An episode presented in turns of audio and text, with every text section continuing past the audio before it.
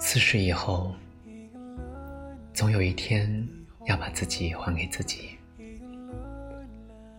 四十以后，假装无惑，假装把红尘都看破了，假装把荣辱都放下了，受了委屈，嚼一嚼，吞下去。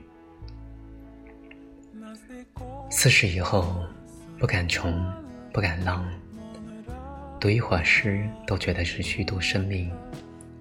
唯有在路上，在雨中，才觉得不负时光，不负梦。四十以后，我们就活成了圆规，兜兜转转，都是绕着一家老小。顶天立地的中年，像山一样矗立，风来雨来都不倒。四十以后，步履不停，会腰酸背痛，会莫名心酸，但我们不敢生病，不敢请假，累了困了。宁可站着打盹。四十以后，看了许多养生的段子，越来越怕死，不敢吃太咸，也不敢吃太甜。水煮好了，放一朵杭白菊更安心。四十以后，我们在某个清晨与镜子和解，接受早生华发这件事儿。人生如秋，谅解青丝变白发，如同谅解青莲变秋荷。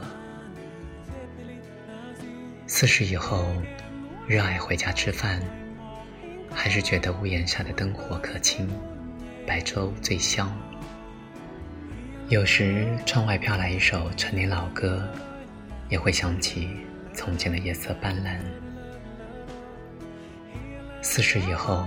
小倔强还在，小傲娇还在，也渐渐相信命运和风水。我们恭恭敬敬的活着，一边拼尽全力，一边祈求诸神。四十以后，经常梦见二十以前，奶奶还在门前种菜，牛羊还在山坡吃草。闭上眼睛。都是漫山遍野的花与蝶。睁开眼睛，又是眼前的柴米和油盐。四十以后，越来越喜欢院落，最好是白墙黛瓦，还有手竹掩映。每当想起总有一天要把自己还给自己，就泪光闪闪。